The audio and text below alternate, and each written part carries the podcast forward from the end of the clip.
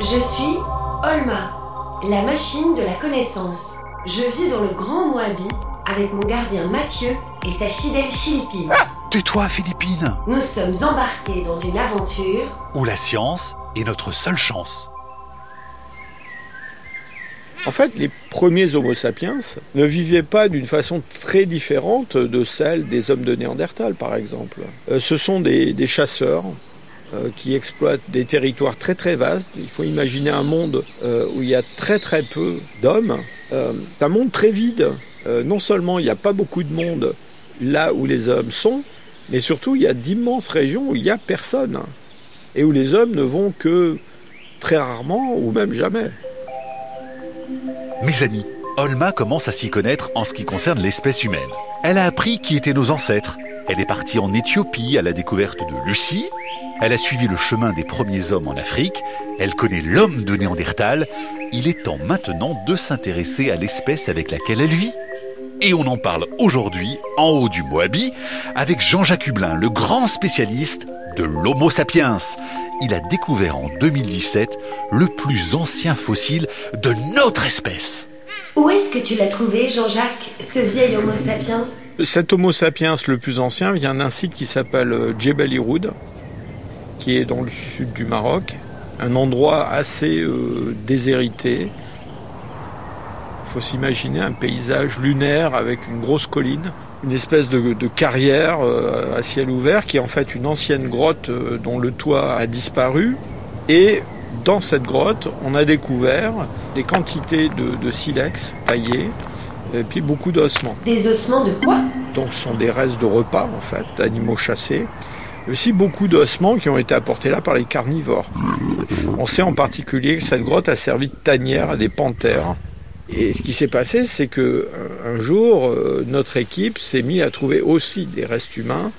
Et le premier fossile que nous avons découvert, c'était la face d'un homme. Et les fouilleurs qui ont vu cette face euh, m'ont immédiatement contacté. Euh, or, ce sont des ossements qui viennent de cinq individus, trois adultes, un adolescent et puis un enfant autour de 8 ans, quelque chose comme ça. Alors, c'est le site euh, le plus riche en Afrique pour cette période. Et donc, toi, Jean-Jacques, tu découvres à cet endroit un fossile humain vieux de 300 000 ans. En quoi est-ce que c'est une découverte importante? Ce que nous a appris aussi cette découverte, c'est que, dans le fond, euh, il n'y a probablement pas un lieu d'origine euh, très précis de ce que l'on appelle l'homme moderne, c'est-à-dire l'homme comme nous. On a l'impression aujourd'hui que c'est un petit peu toute l'Afrique qui a servi de berceau à cette humanité moderne. Et puis d'autre part, euh, ce qu'on a vu aussi avec ces hommes de Jebel Iroud, c'est qu'il y a une évolution très importante en fait entre ces premiers Homo sapiens et nous.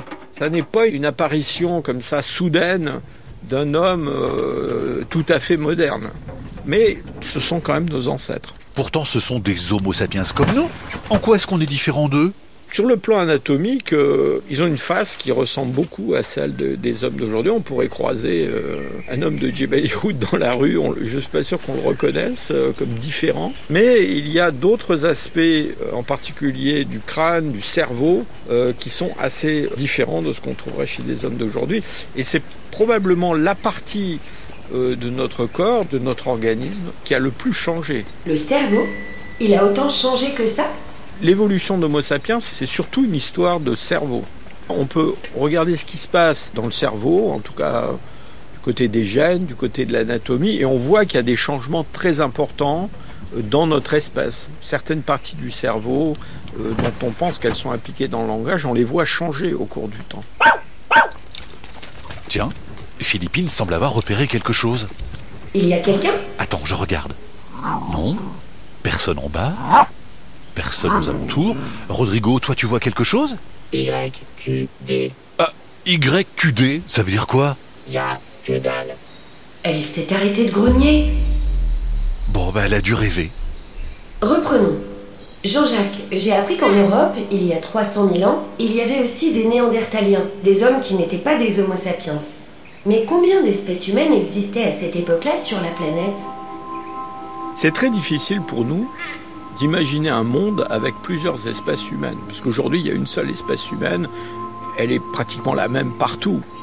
Mais dans le passé, ça n'a pas du tout été comme ça la plupart du temps. À l'époque des hommes de Jebel Irhoud, on a en Europe des hommes de Néandertal, en Asie des hommes qu'on appelle des Denisoviens, et puis il y a encore d'autres espèces. Mais le fait est que à un moment donné, Homo sapiens a, remplacé toutes ces formes humaines. Et aujourd'hui, c'est le seul représentant du genre Homo qui existe sur Terre. Mais comment est-ce qu'on explique ça, Jean-Jacques? Pourquoi est-ce que les autres espèces n'ont pas survécu? Est-ce que ça aussi, Homo sapiens l'a détruit? Je pense que c'est un peu justement le caractère invasif d'Homo sapiens qui, qui explique cette, cette disparition. Pendant longtemps, il y a eu un partage de la planète en fonction de l'adaptation de ces différentes espèces plutôt à un climat tropical ou à un climat tempéré ou à la vie dans certaines îles. Mais ce qui s'est passé avec notre espèce, c'est qu'elle a eu tendance à coloniser des milieux qui n'étaient pas son milieu d'origine. Et ça, ça l'a mis directement en compétition avec euh, ces autres formes humaines. Dans cette compétition, à la fin, c'est toujours Homo sapiens qui a remplacé les autres, et jamais le contraire. Alors si la planète a été suffisamment grande pour plusieurs espèces humaines, est-ce qu'un jour on pourrait voir se développer de nouveaux hommes? Euh, L'espèce humaine actuelle, d'abord, c'est devenu une multitude extraordinaire. Elle couvre toutes les zones habitables de la planète et même celles qui ne sont pas très habitables. Et tous ces hommes, ils sont en contact. Et quand je dis en contact, ça veut dire que ben voilà, ils se croisent, ils se mélangent, ils se reproduisent. On voit mal comment un groupe pourrait diverger et il faudrait très longtemps pour qu'une nouvelle espèce euh, apparaisse, des centaines de milliers d'années. Donc ça n'arrivera pas dans un futur proche. Donc à moins d'imaginer qu'on envoie des hommes sur une autre planète et que pendant euh, deux ou 300 000 ans, euh, on n'ait plus de contact avec eux et qu'ils aient survécu, parce que les conditions l'auraient permis, eh bien, sauf dans ces conditions qui paraissent quand même un peu euh, extravagantes, je vois pas une nouvelle espèce humaine apparaître. Jean-Jacques, il y a quelques jours avec Mathieu, on était en montgolfière, entre la forêt du Congo et l'Éthiopie. Et Antoine Balzo nous expliquait comment les ancêtres de l'être humain avaient migré en Afrique. L'Homo sapiens, lui, comment a-t-il fait pour découvrir les autres continents? Au début, c'est surtout dans le fond les variations du climat qui ont poussé Homo sapiens hors d'Afrique. L'Afrique euh, a connu des changements de paysage euh, considérables au cours des derniers euh, 500 000 ans. D'une façon générale, il y a une montée de l'aridité. hein. Il y a des, des paysages euh, désertiques qui se développent euh, de plus en plus, mais de temps en temps, il y a des retours en arrière et parfois des périodes franchement humides pendant lesquelles le Sahara verdit, disparaît, euh, il est parcouru par des fleuves, il y a des lacs et des animaux que les, que les hommes peuvent chasser. Tu imagines, Olma, le Sahara recouvert de forêts et de fleuves Et ce type de paysage se développe aussi au Proche-Orient, euh, dans la péninsule arabique par exemple. Et donc c'est probablement cela qui entraîne ces chasseurs hors de leur continent euh, d'origine. Et puis une fois qu'ils vont être là au Proche-Orient, ils vont venir plusieurs fois, il va y avoir des contacts avec l'homme de Néandertal. Une fois qu'ils vont être là, et bien là, euh, l'évolution euh, de ces groupes va s'accélérer. Et surtout, ils vont développer des technologies qui vont leur permettre d'aller vivre, lorsqu'ils le veulent, dans des zones tempérées, voire dans des zones froides. Et c'est quel genre de technologie qui permettent aux hommes de vivre dans le froid? Évidemment, on pense tout de suite aux vêtements, des vêtements cousus euh, de plus en plus efficaces. Euh, il y a aussi la façon de concevoir les habitats. Euh, les hommes construisent des huttes, des tentes, des choses comme ça, qui sont de plus en plus efficaces. Et puis ensuite, il y a toute l'organisation, je dirais, économique du groupe. hein. Comment est-ce qu'on chasse les animaux, comment on conserve la nourriture. Tout ça, c'est très important pour assurer la survie du groupe. Merci Jean-Jacques. J'ai tout ce qu'il me faut pour faire fonctionner le canon à graines. Transfert des connaissances. Conversion de l'énergie. Et...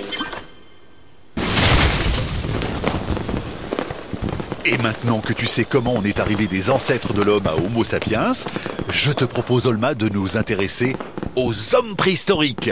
Génial Là, il se passe quelque chose. Jean-Jacques, tu restes là, ça peut être dangereux. Rodrigo, est-ce que tu vois quelque chose? Oh, sapristi. Il y a une intrusion. Mais c'est qui?